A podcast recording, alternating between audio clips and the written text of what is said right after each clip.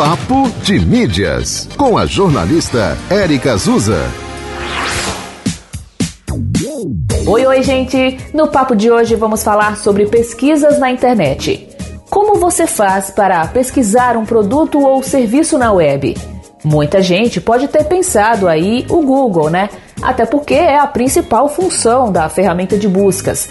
Mas para jovens de 18 a 24 anos, o Instagram e o TikTok se tornaram as principais ferramentas de busca. Vem saber mais.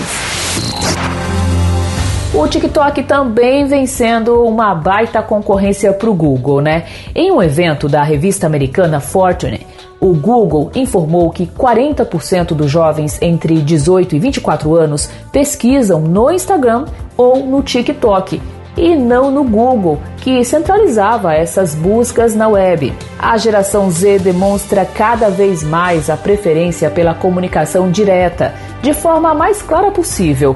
Por isso, acabam preferindo plataformas visuais. Para não ficar para trás, o Google lançou neste mês uma nova ferramenta chamada Helpful Content Update. Em português, algo como atualização de conteúdo útil.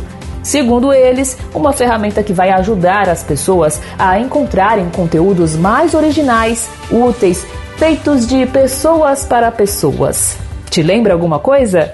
Do ponto de vista dos negócios, será que a sua empresa ou a que você trabalha está preparada para buscar clientes potenciais em plataformas de vídeos curtos? Saiba mais no site papodemídias.com. A coluna aqui na rádio está em dois horários na programação: uma e meia da tarde e oito e meia da noite. Este e outros episódios você confere no podcast da 91 FM Natal nos tocadores de streaming. Te encontro segunda-feira. Até lá. Você ouviu Papo de Mídias com a jornalista Érica Azusa.